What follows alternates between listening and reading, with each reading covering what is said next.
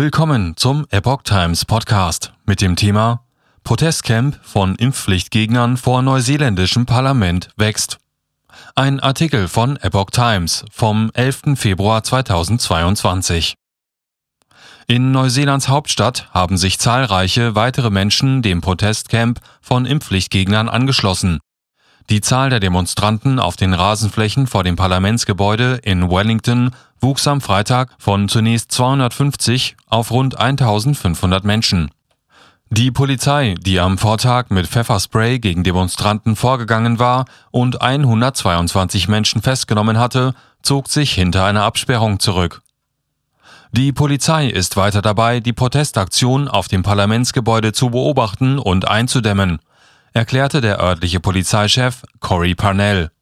Die Sicherheitskräfte hätten eine Reihe verschiedener Ursachen und Motivationen für den Protest ausfindig gemacht. Dies erschwere die Kommunikation mit den Demonstranten.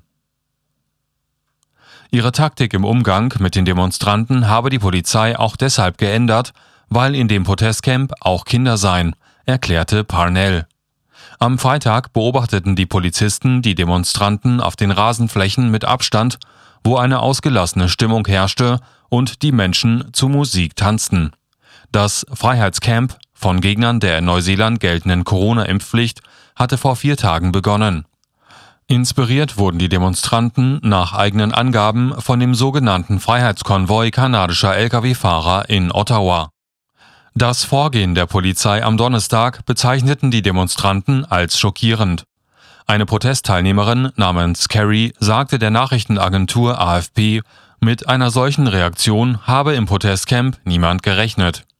Brutal, absolut brutal, beklagte sie. Die Demonstranten seien aber entschlossen, ein Ende der Corona-Impfpflicht zu erreichen.